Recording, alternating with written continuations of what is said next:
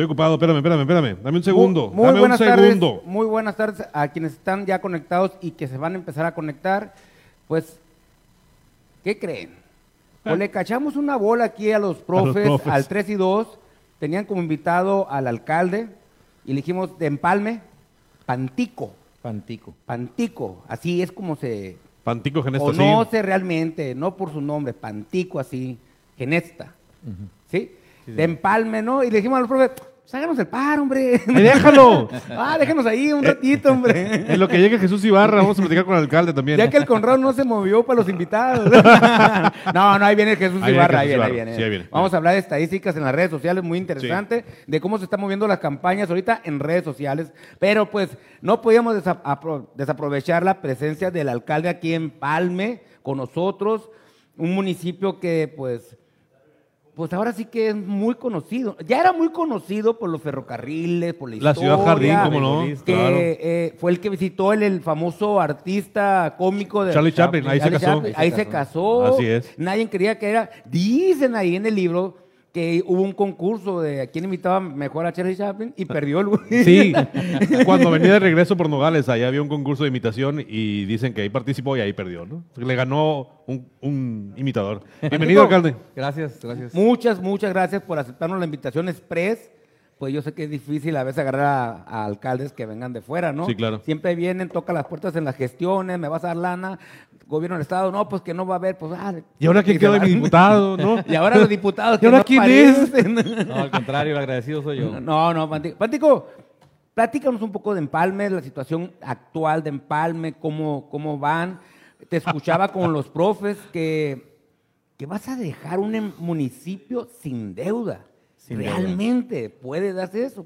Mira, esta administración eh, se, ha, se ha caracterizado por, por eficientar el recurso, por no malgastar, sobre todo cuando llegamos nosotros.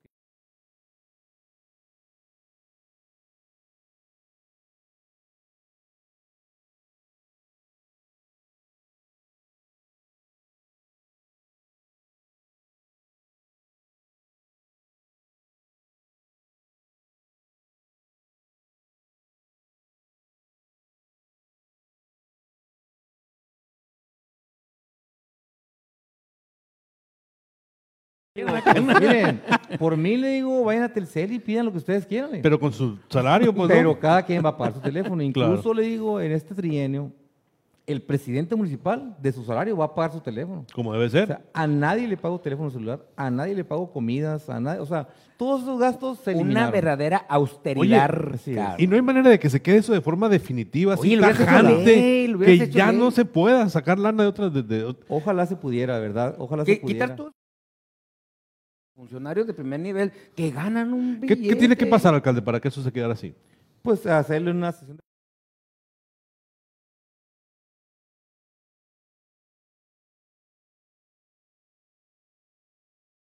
La verdad, fíjate bien lo que acabas de comentar, es algo interesante. Siempre hemos dicho aquí sobre la mesa que, a ver, cabrones, ocupamos autoridades antipopulares, pues. Ya no ocupamos autoridades populares que andan buscando un camino, trazando un camino político a futuro, pues. ¿Por qué el antipopular? Porque va a decir, a mí me vale madre si me va a afectar en el futuro en la política, pero yo voy a hacer las cosas bien. Duélale a quien le duela. Políticos realistas y que no le saquen a la neta, pues. Es que es, es asunto de hablar con la neta, señores, no hay lana para regalar, pues. Y si te vas a sumar a mi chamba y vas a ser funcionario conmigo como alcalde y tú como mi funcionario, pues te vas a apretar el cinturón, carnal, porque no hay que gastar la lana mal. Es que ya se creó la narrativa, siempre se presenta cuando llega el nuevo alcalde.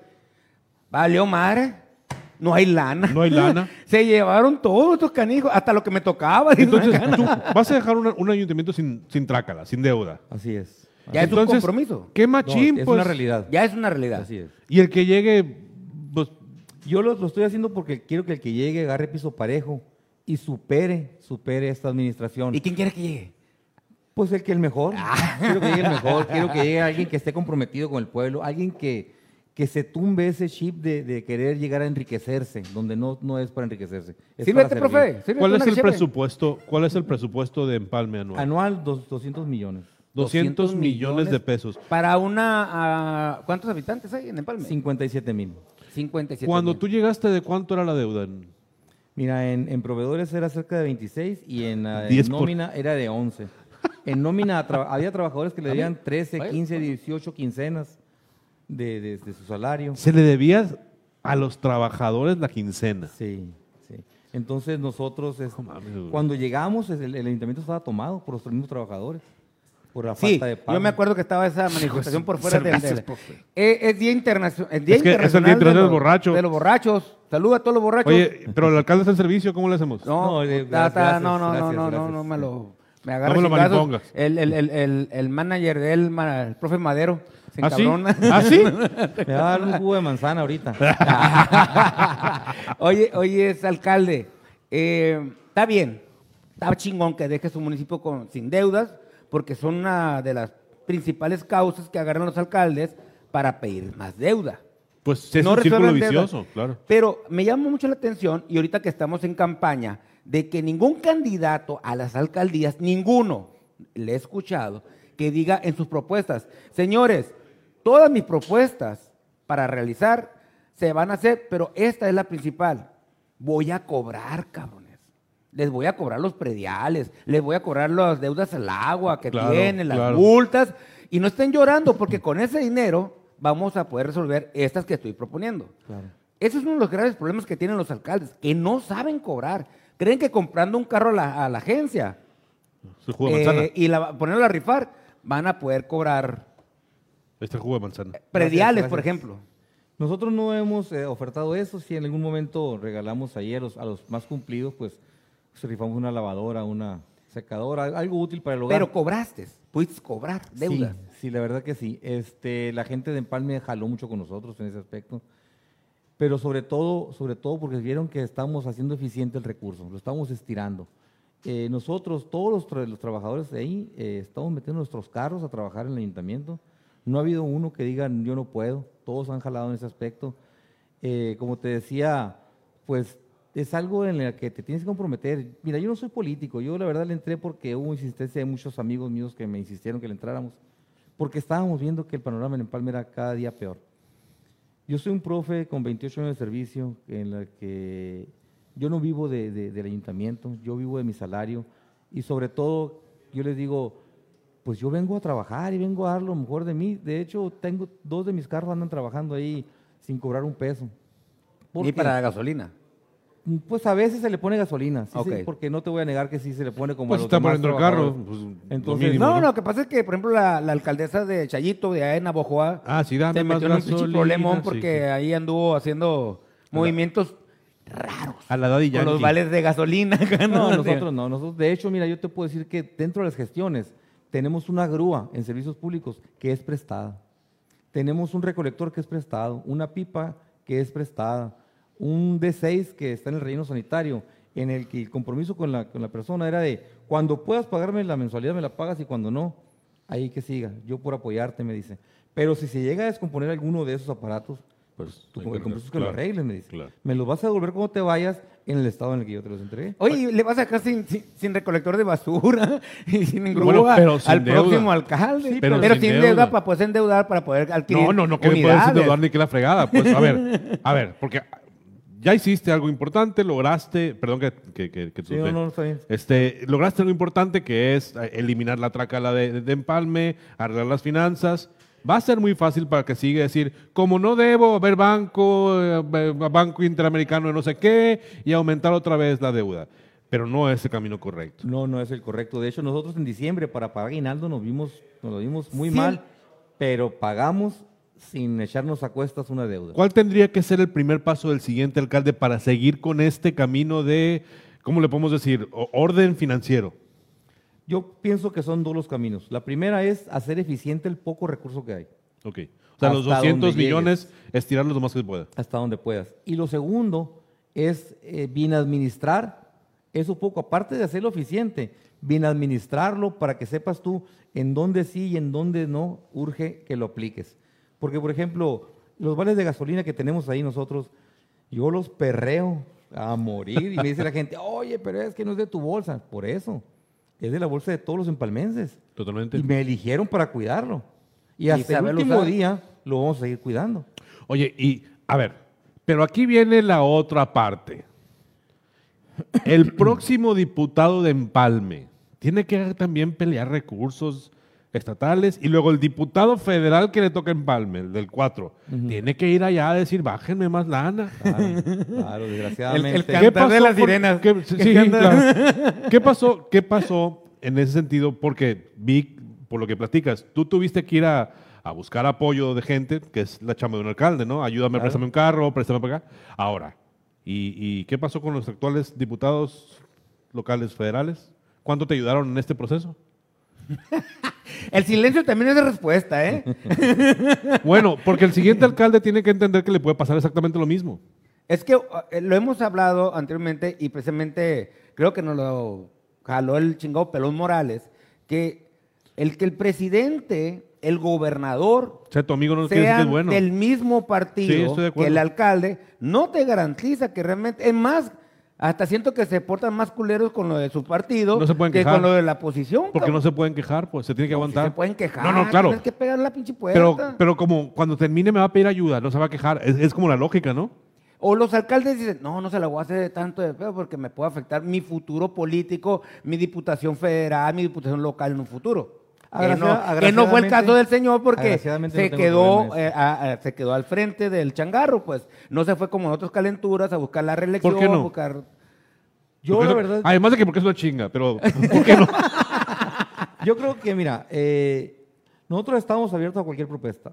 No la hubo, nos quedamos trabajando ahí, pero además de esto, yo sacaba eso y yo tengo mi trabajo al que me regreso y en el que no soy rico, pero gano bien. Entonces no tengo por qué quejarme. Yo creo que el que llegue ahí tiene que buscar la manera del partido que sea. Yo, por ejemplo, con la gobernadora Pavlovich llevo una excelente relación y a mí no me importa el partido que ella sea. Me importa qué me puede ayudar para llevar a los empalmenses Y te ha ayudado. me ha ayudado. Entonces, eh, por ejemplo, yo veo a gente del PRI, del PAN, del PRD con la que llevo excelente relación, porque sé que eso me va a ayudar a llevar cosas buenas en Palme. Yo no me puedo pelear con nadie, porque, porque finalmente estos son ciclos que es- eh, eh, se abren y se cierran. Este está por cerrarse. Yo siento que he llevado relación con todo el mundo. Yo no veo partidos, yo veo personas. Y cuando hay voluntad de donde seas, pues bienvenido. ¿no? ¿Vas a continuar en la política, Mático? Espero por el momento que no. ¿No? ¿Te retiras? No, mi, ¿Te mi- ahorita.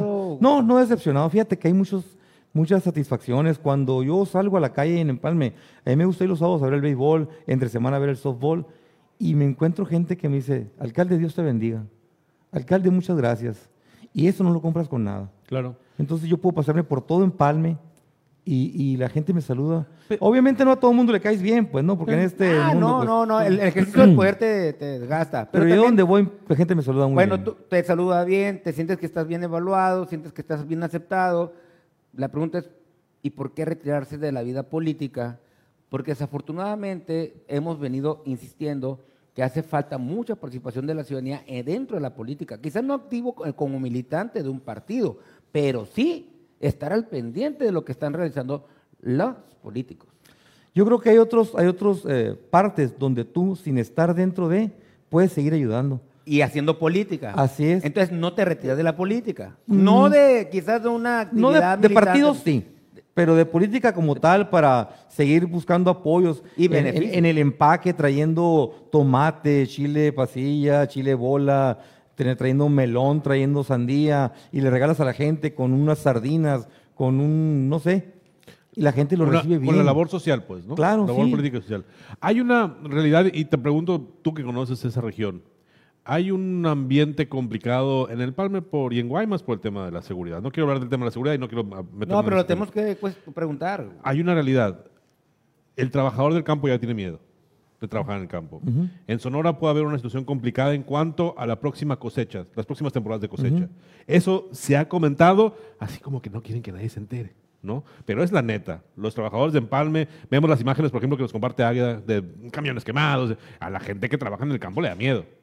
Sí tiene detectada la autoridad en Empalme y Guaymas algún tema que tenga que ver con la posibilidad de que no tengamos tan buena cosecha por falta de trabajo, Eh, Por falta ahorita- de- de trabajadores. De Yo trabajadores. De que ahorita, yo creo que ahorita no. Ahorita en no. este momento no. En este momento no. Eh, han entrado a hacer su trabajo, lo que es Guardia Nacional, Policía Estatal, ok. Sedena. Eh, Y la policía municipal es- está- tiene su trabajo como policía preventiva.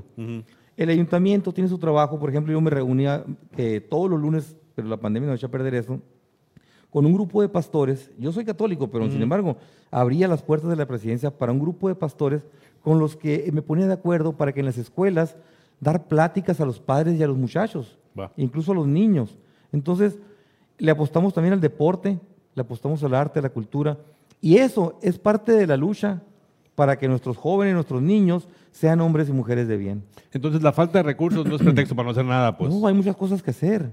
Y, Hay cómo- y muchas para cosas- poder enfrentar es porque es uno de los Es un problema, esa- principales problemas y no solamente de Empalme, ya No. estamos hablando a nivel nacional incluso, no Pues, nomás ni de Si revisas las noticias de Navajo hasta que Sí, aborta ese problema, pues. Pero sí, sí, ¿cómo, qué hacer para que la gente se vuelva a tener otra vez esa paz, esa tranquilidad, esa, trabajar esa todos juntos. Aquí nadie puede decir, no, no, le toca al gobierno federal, no, no, no le toca a la Sedena, no, no le toca al estatal. No, aquí es un problema de todos.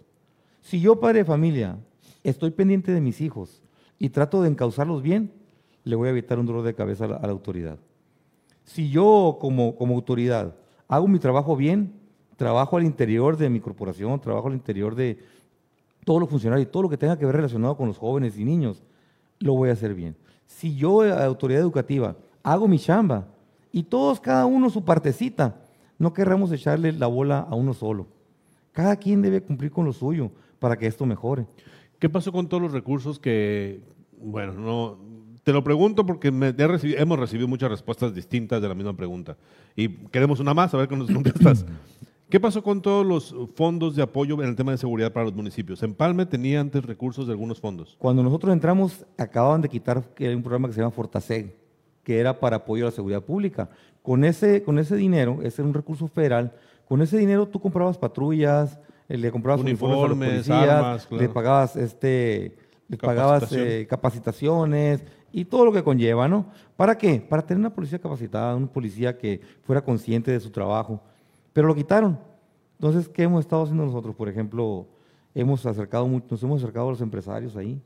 Un empresario que ha estado muy cerca de, la- de esta, de este ayuntamiento, eh, lo voy a mencionar, Sí, porque sí. vale la Ah, pena. adelante, es, adelante. Claro, es claro. Luis Felipe Sellner, de Ah, mira, Maquilas de ok. Tacawi, que mis Pues respetos, claro, eh, mis es que ellos tienen que participar también de alguna manera, pues. De respetos. hecho, en muchas ciudades o estados, la participación del sector empresarial es tan importante junto con la autoridad en ese momento local para poder tener resultados importantes, no solamente en inseguridad, en salud y en educación. Pero que pues. no el Fortasec se le entregaba a los municipios, Sí, eh, a nosotros nos, nos lo quitaron cuando llegamos nosotros. pero se les iba a entregar a ustedes directamente, ¿que no? Llegaba a las arcas municipales. Ajá. Entonces, des- ah, le siguió llegando a Guaymas, a Obregón, a Navojoa, a Hermosillo. Este año ya lo quitaron también en esos municipios. Y ya no hay Pero apoyo no te dijeron que te va a llegar de otra manera, No, no, no. o sea, simplemente te lo quitaron. De hecho, mira, de hecho dicen, eh, por, por- el INEGI dice que Empalme tiene el 6% menos de población que el año pasado. Entonces, en base a la eso, gente. las participaciones se, se, Es que redujeron. está migrando la gente. Entonces, todavía otra, otro problema más. Entonces, el panorama para el siguiente alcalde de Empalme es más fácil de lo que te tocó a ti en el sentido administrativo y financiero, Sí, ¿no? Pero en el reto político Pero y no de búsqueda de recursos no es más fácil. No va a ser fácil. Va a ser, va a ser un y tienen retos importantes en servicios públicos, que solucionar de forma definitiva, Sí, y tienen retos importantes en el tema de mantener el trabajo cercano a la comunidad, sí, sobre porque esa es la manera que puedes enfrentar el tema de inseguridad. No, y, pues, y- ¿no? y en hacerte de recursos para equipar las diferentes Sí. dependencias, las áreas. Porque las gestionó él, pues. Sí, pero. pues, Entonces, cuando él se vaya, pues se acabó la O gestión. sea, y el recolector de basura, onda. No, y, y son capaces de decir, ¡Se se, lo llevó! y hasta se llevó Oye, el recolector. Sí, claro, claro, hasta que quede bien registrado. Al señor se lo prestaron y le dijeron, una que te va, te lo traes. porque es casa". gestión de él. Oye, alcalde, pues la verdad te lo agradezco mucho. La verdad, pues cayó. Excelente persona, dice Jorge Pel Pelgaut.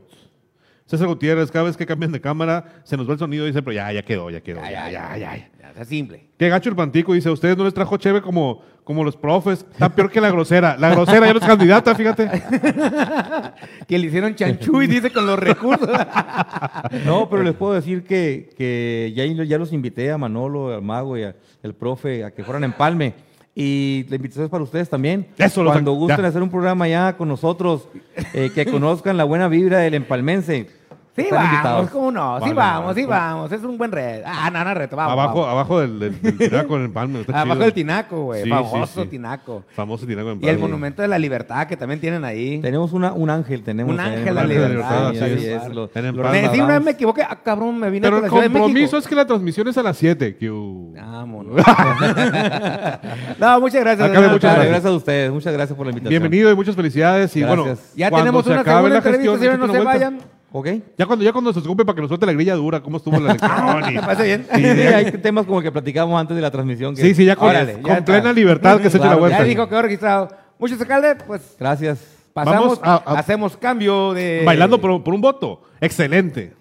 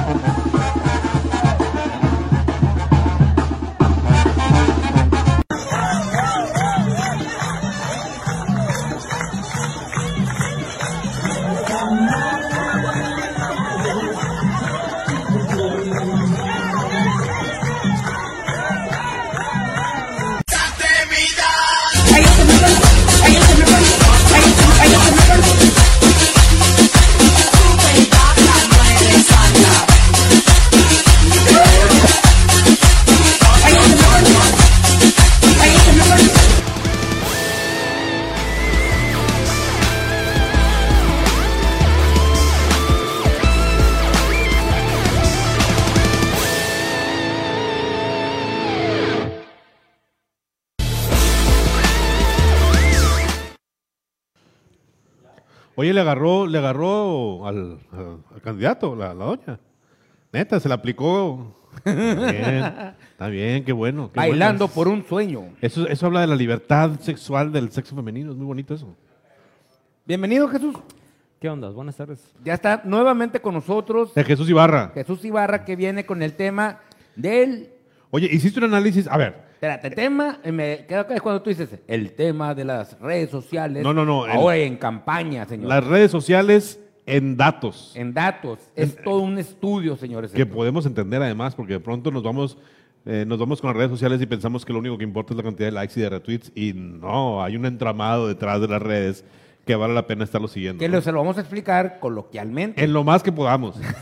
Con más peras, pueda. con peras y manzanas. No, hombre, es que me puse a ver el estudio, El de estudio. Jesús. ¡Ah! Ay, me redaba y tanto pinche color y puntito a ver cómo está el asunto. Pero bueno, ahí vamos, ahí vamos entendiendo. El lenguaje está cabrón. Está- ¿eh? pero, pero está, por ejemplo, hay un concepto que maneja el Jesús que, que a mí me gusta mucho y me, ojalá un día podamos hacer un podcast para discutir Jesús. El tema de la posverdad. La neta es un tema que tiene su... Ah, está muy chido. Pero es- necesitamos un podcast. No, y de quien logra Sí. realmente dominar, el que logra tener acá el pinche tema de las redes sociales realmente como es, aguas. Sí. Pinche arma que va a tener aguas. De hecho, se me hace muy raro que no haya dentro de los equipos personas que le entiendan al tema de los números de las redes, de detectar las redes dentro de las redes. Porque las redes sociales son un entramado, pues, ¿no? Y es posible detectar cómo funcionan la distribución de mensajes, que es lo que hace Jesús muy interesante. Cabrón, le pueden detectar y realmente decir, hey, la estamos regando, hay que hacer Voltear. cambios Cambiar. en el asunto que estamos manejando, porque los números que nos está reflejando en las redes, pero como estos todavía están en la antigüita, Sí, Simón. pues con- están con las encuestas Tiene cinco likes este vato y No, importa que diga eso. acá. Y de repente ya acá es trending topic lo que diga el vato de cinco likes, pues, ¿no? Ni saber cómo les llegó el golpe. A ver, Jesús, ¿qué ondas? Ha habido ¿Qué nos muchos traes? temas. Espérate, espérate. Ha habido muchos temas, muchos temas. Déjalo hablar, pues. Abel. Murrieta generó reacciones en redes. También. Sí, este, bueno, en general, en lo que se ha observado en las redes, ya se perfilan los grandes eventos, ¿no? El pleito Burs Durazo del 18-17 de abril, Ajá. el primer debate que fue un sabotaje Sí. y una operación de gran escala en redes. Eh, lamentablemente, el tercer evento, el asesinato de Abel, que es el único observado a la fecha en este periodo donde estas redes de difusión operadas por bots o por maestros de ceremonias que activan los bots no pudieron colocar mensajes porque era más el dolor, la zozobra, la indignación y la condena que la discusión filtrada artificial. ¿A poco? Y eh, el cuarto evento, que es el segundo debate que acaba de pasar y que No, está Jesús. fresquecito. A ver, dame datos. Un segundo, cuarto evento monitoreado propiamente, claro, está la declinación de Ricardo del lunes, ya tenemos cinco, pero ese no lo he estructurado propiamente como estudio. ah, no, lo pusiste como lo estudio. discutí, lo publiqué, pero no lo tengo estructurado. Pero sí le, sí le pegó Pero al tema del Abel, ¿no? Está, está capturado, está documentado, pero no está articulado todavía presentado como ¿Cómo le pegó? Él nos explicaba la vez pasada que el tiro entre Durazo y Ricardo Burs Se estaba lo- llevando, se estaba llevando y sucede un evento que es la muerte de la mamá de la gobernadora y eso hace que se desactive. El, tema de Abel, el- el yo lo vi que se estaba llevando, como lo interpreté así, llevando acá. Viene la declinación de Ricardo Burs y yo siento que lo clava. Sí, eh, bueno, en el caso de Abel no hubo este, un anticuerpo emotivo y en esos casos, un asesinato de gran magnitud, es muy difícil que salga algo espontáneo y este, enfríe la discusión por la magnitud del asesinato y el contexto. Eh, y sobre la declinación de Burs, este, lo que imperó fue el ánimo de polarización, sobre todo de agentes nacionales, ¿no? los dirigentes nacionales o los operadores nacionales de los partidos. A nivel local, este, la expectativa, la incertidumbre era lo que perduraba, ¿no? Pero lo que fue más palpable, más visible fue los intentos por polarizar desde las cúpulas de los partidos. O sea, fue, ¿era posible o fue posible detectar la intención de generar una interpretación? Pero esa ni siquiera venía de aquí, de la raza de Sonora, venía desde Nacional. Digamos que aquí eh, los tweets originados de Sonora o registrados en Sonora estaban más eh, confundidos tratando de procesar lo que pasaba, pero los las agendas por sacar alguna ganancia política Venían de arriba. venían de las cúpulas de los partidos, ¿no? Ah, qué interesante. Entonces, a pesar de que esta fue una, eh, un- una decisión que impacta en la, en- en la estructuración de las próximas elecciones, localmente no se pudo articular un mensaje que permeara en la red. No, no, y creo que eso se reflejó al día siguiente en el debate. Eh, la ausencia de Burs pasó inadvertida prácticamente. Imperaron más otras cosas, ¿no? El- Lo visual, lo que se vio en el debate fue, eh, yo le he llamado como el sacrificio de dos candidatos a favor de Durazo, el. Bebo y el Temo Galindo.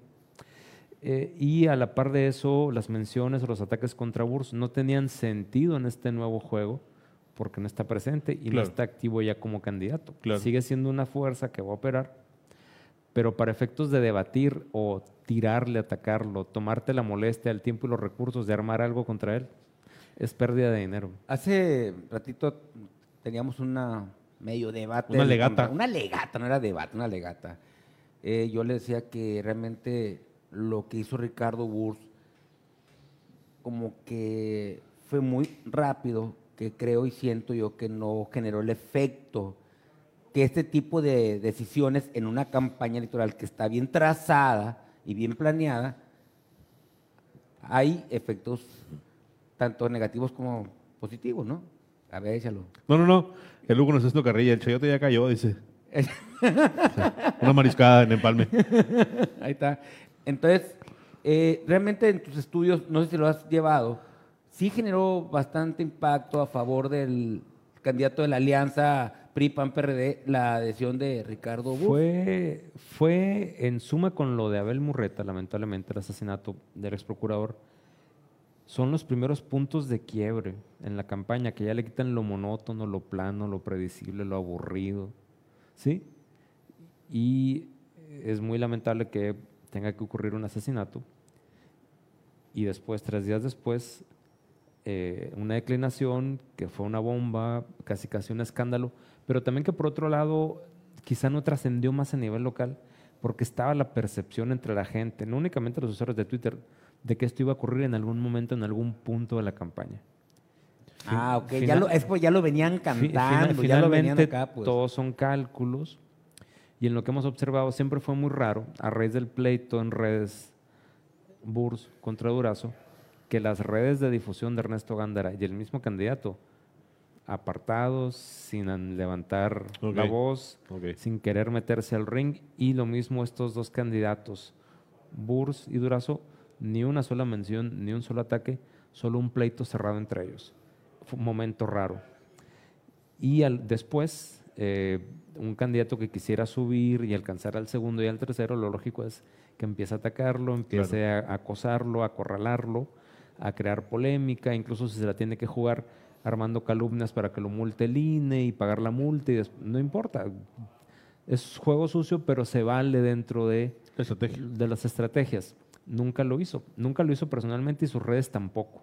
Nun- nunca las redes de difusión de Burs y de Gándara fueron antagónicas en Twitter, en todo esto que hemos eh, monitoreado y documentado. Nunca.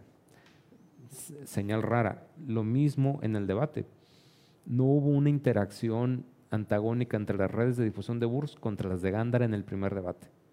Fueron es víctimas buen las dos redes de difusión de Burs y de Gándara de la operación a gran escala que ya comentamos aquí de Ernesto Gándara, no directamente del candidato, sino de sus operadores, de los DEX, es decir, los, los tipos o las personas que están en la oficina o en la granja de bots que reciben la orden del maestro de ceremonias y los DEX son las personas que tienen operando TweetDeck o alguna otra plataforma de automatización. Cada uno, eh, 10, 20 personas pueden tener 50, 30 cuentas y con un solo clic en mensajes previamente escritos como un guion Sí. Sí, porque esta es, una, e- esta es una operación que tiene mucha planeación, mucha producción y cada palabra que se escribe es un guion que se debe seguir y respetar, porque el ataque para que valga y tenga efecto debe ser coordinado. Y ahí es donde entra la categoría que detecta la plataforma que estamos usando, comportamiento coordinado, no autenticado o indebido. Porque sí, sí, no sé si registraron ustedes de que creo que el maestro de ceremonia como que no hizo bien el pinche movimiento porque empezaron a mover que el IE nuevamente había fallado en su transmisión. Nuevamente problemas. Lo intentaron meter ese mensaje Lo, también. Sí. lo tuvieron y lo mantuvieron Sí. unos minutos Sí. y eso pues viene y le pega a la torre, a las líneas ya establecidas de que el borrego gana, el borrego le tunde, el durazo sale avante en materia de- la seguridad, Se el pierden. Temo, Galindo y el Evo hacen su chamba. Eran los guiones que ya estaban establecidos, pues, establecidos ahí, pero no sé quién se le fue el rollo de decir, el IE ya volvió a fallar y se le cayó la transmisión y, y empezó a hacer otro ruido. Y eso hace y pulveriza los otros temas que estaban manejando. Sí, sin embargo, a diferencia del primer debate, em, esta cuestión de la caída de la señal o de los señalamientos que hubiesen estado justificados contra el INE no permearon. No. No, no permearon de manera negativa porque fue tanta la coordinación automatizada de la red de difusión de Gándara, ¿sí? que usaban la cuenta y el hashtag del IE para inflar sus discusiones de manera artificial, dando la impresión de que eran parte del proceso verdadero, de que poniendo la cuenta del IE y el hashtag la cosa es seria, es un proceso de una competencia donde uno tiene que ganar y hay que seguir por esta ruta porque es un proceso democrático y estamos discutiendo personas con personas. Así es como inflan los números del IE y el IE aparece en ocasiones con scores no tan altos como los de las redes de difusión de Gándara o los hashtags del candidato Gándara o la misma cuenta del candidato Gándara, eh, pero está ligado, pues, porque parte de la estrategia es colgarse de esa validez, de esa condición de institución electoral real para montar tu discusión artificial y poderla masificar.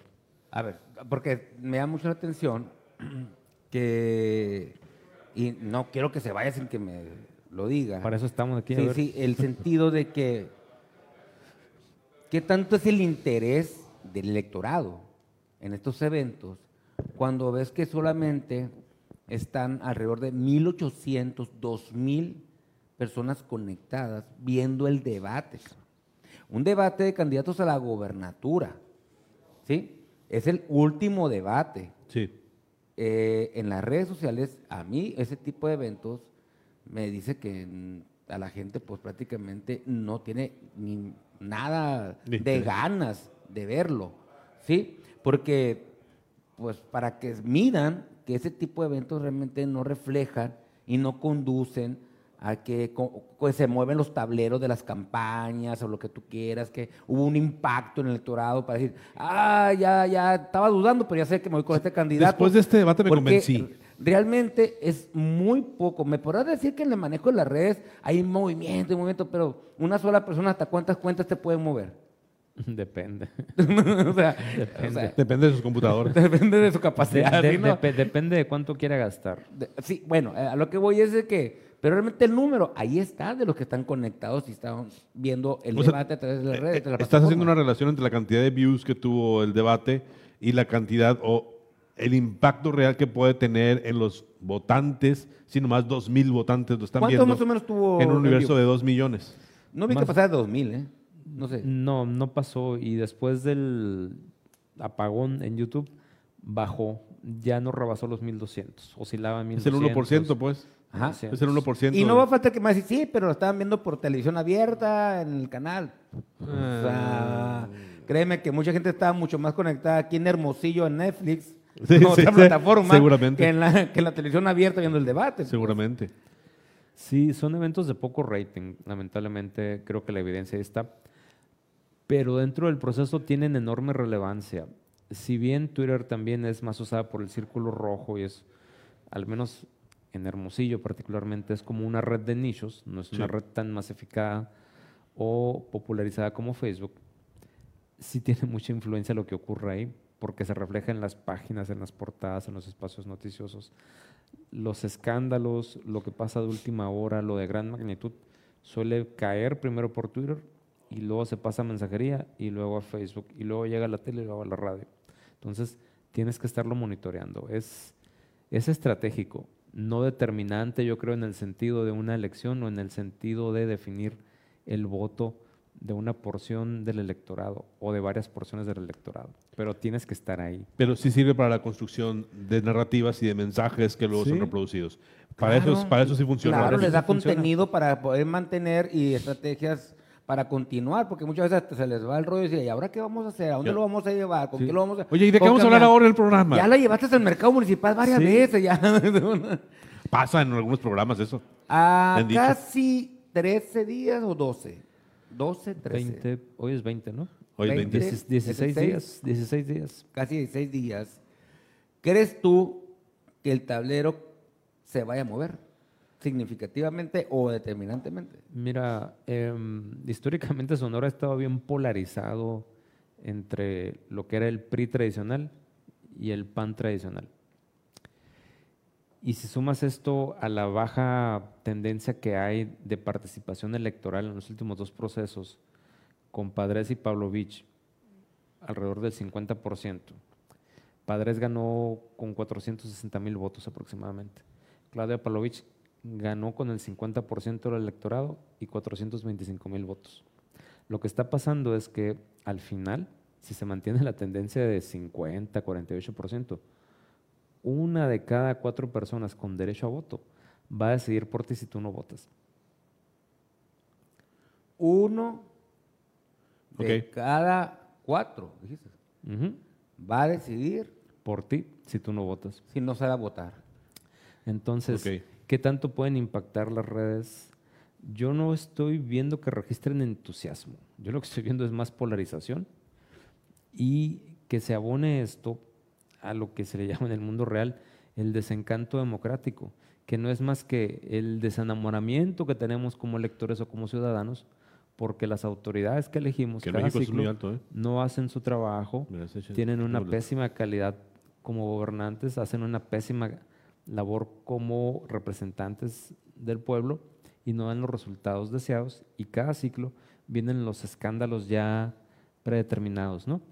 La corrupción, el tráfico de influencias, los asesinatos, los lavados, la- los mecanismos para lavar dinero en el extranjero, eh, la creación de riquezas este, injustificadas porque los ingresos de los funcionarios no les dan, Hay, hay, hay un tema, Jesús. etcétera. Sí, hay un tema, Jesús, que, que refleja lo que está sucediendo en esta elección. Es que, sí es cierto, número uno, la pandemia. Ok, ya la pandemia.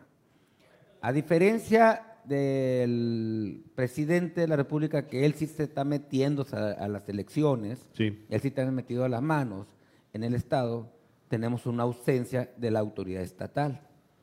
Pero no solamente una ausencia de, de presencia de la autoridad estatal, sino una ausencia en el proceso electoral de los candidatos.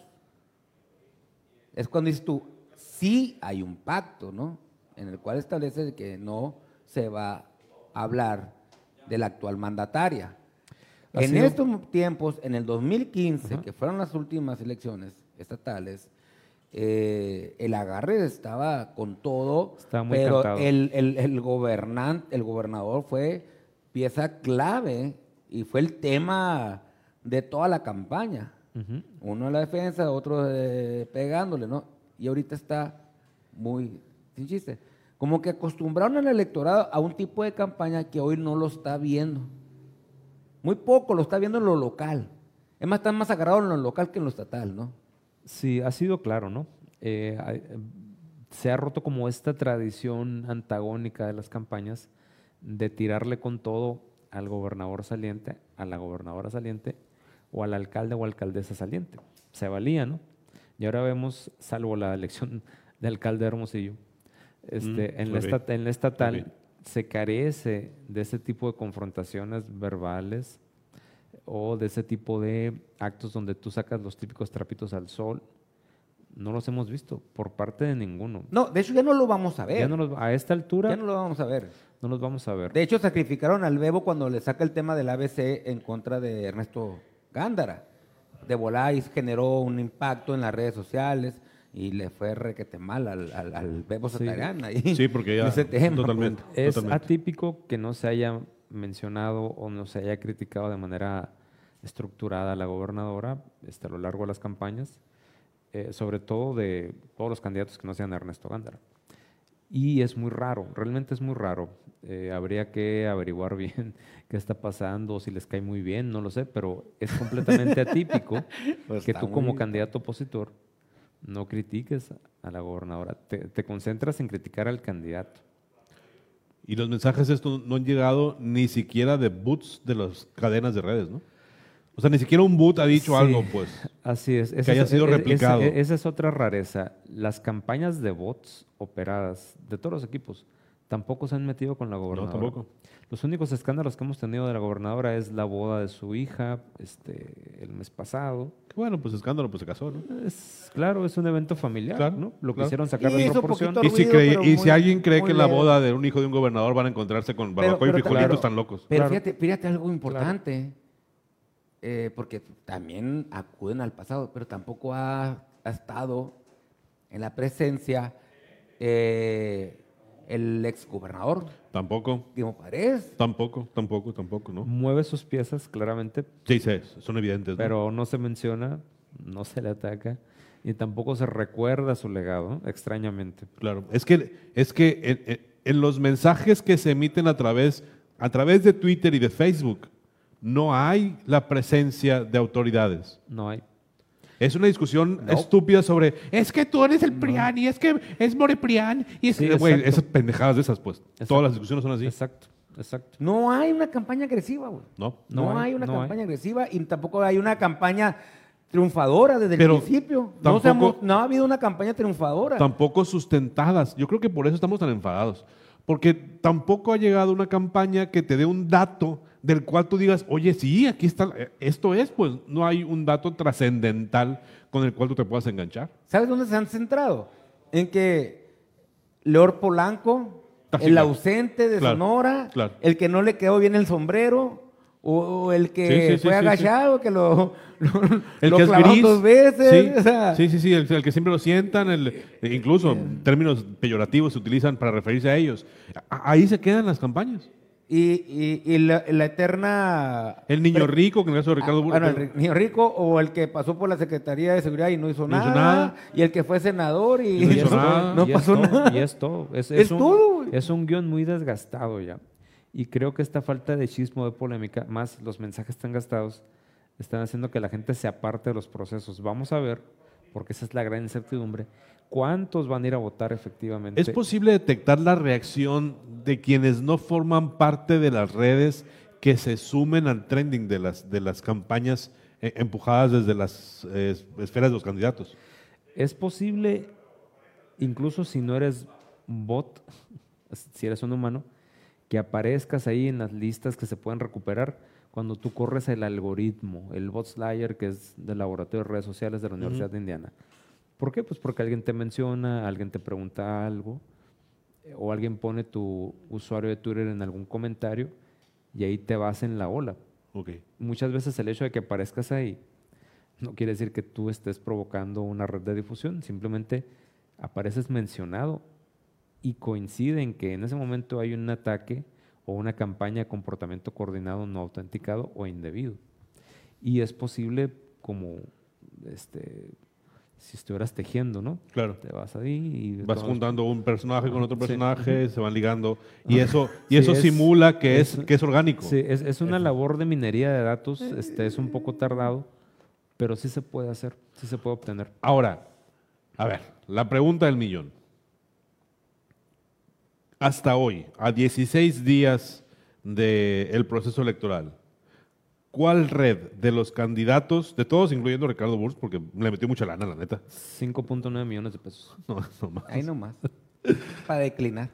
Ah, bueno, ya, Ya, pues, ya ya. pasó. Ya pasó. Este, ¿Cuál ha sido más efectiva? ¿Cuál, ha- cuál ha logrado más, desde la, desde la perspectiva de la idea, de una estrategia de campaña, cuál ha logrado más match en una evaluación?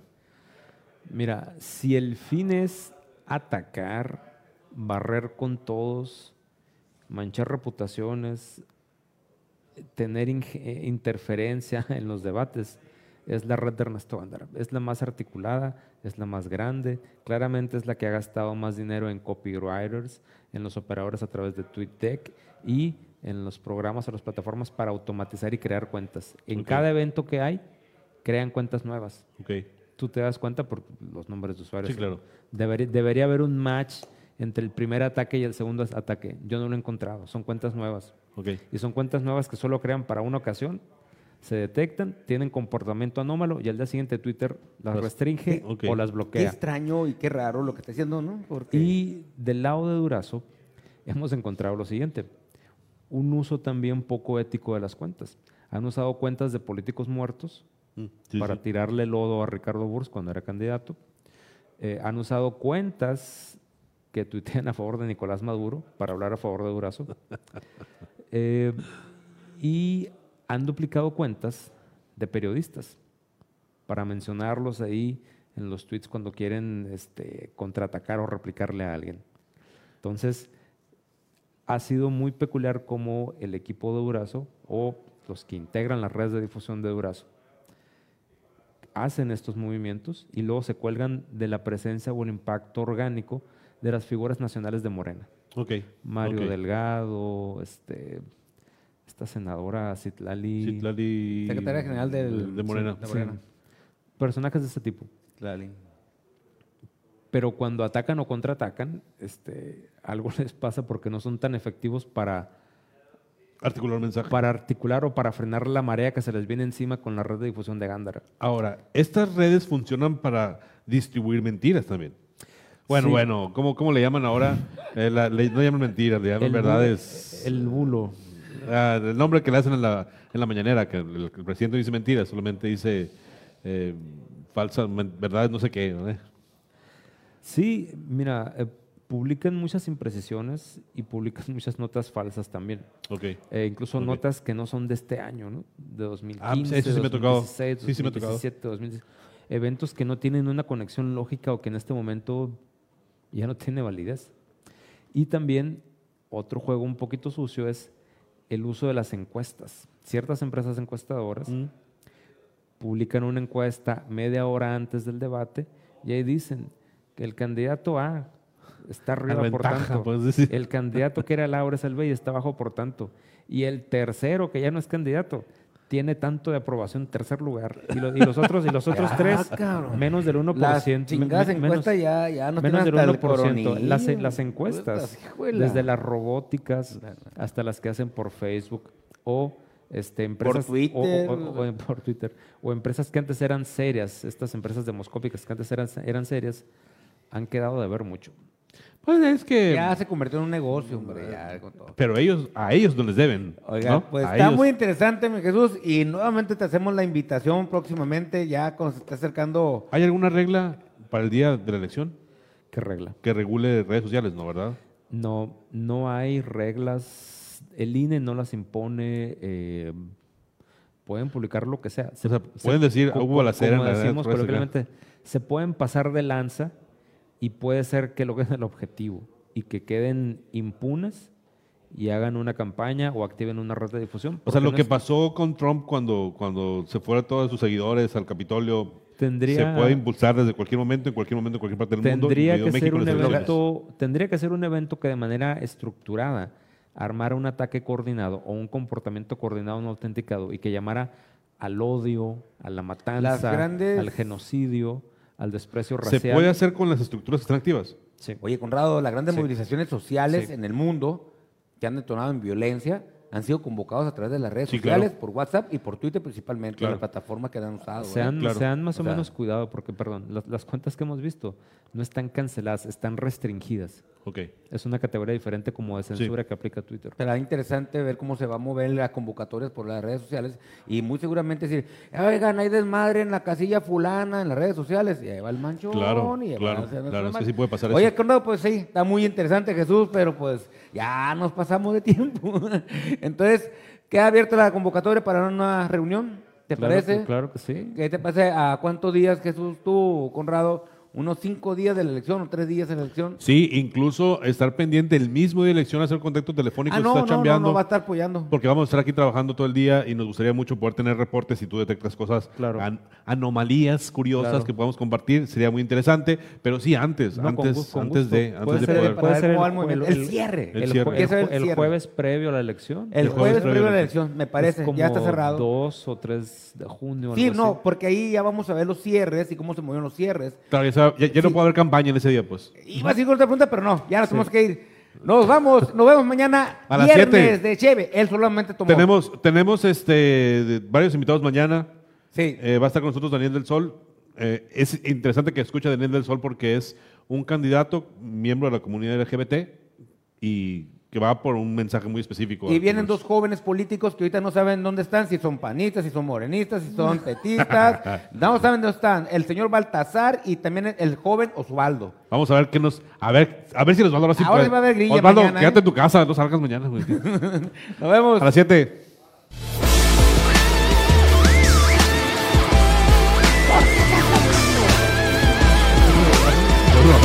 Nunca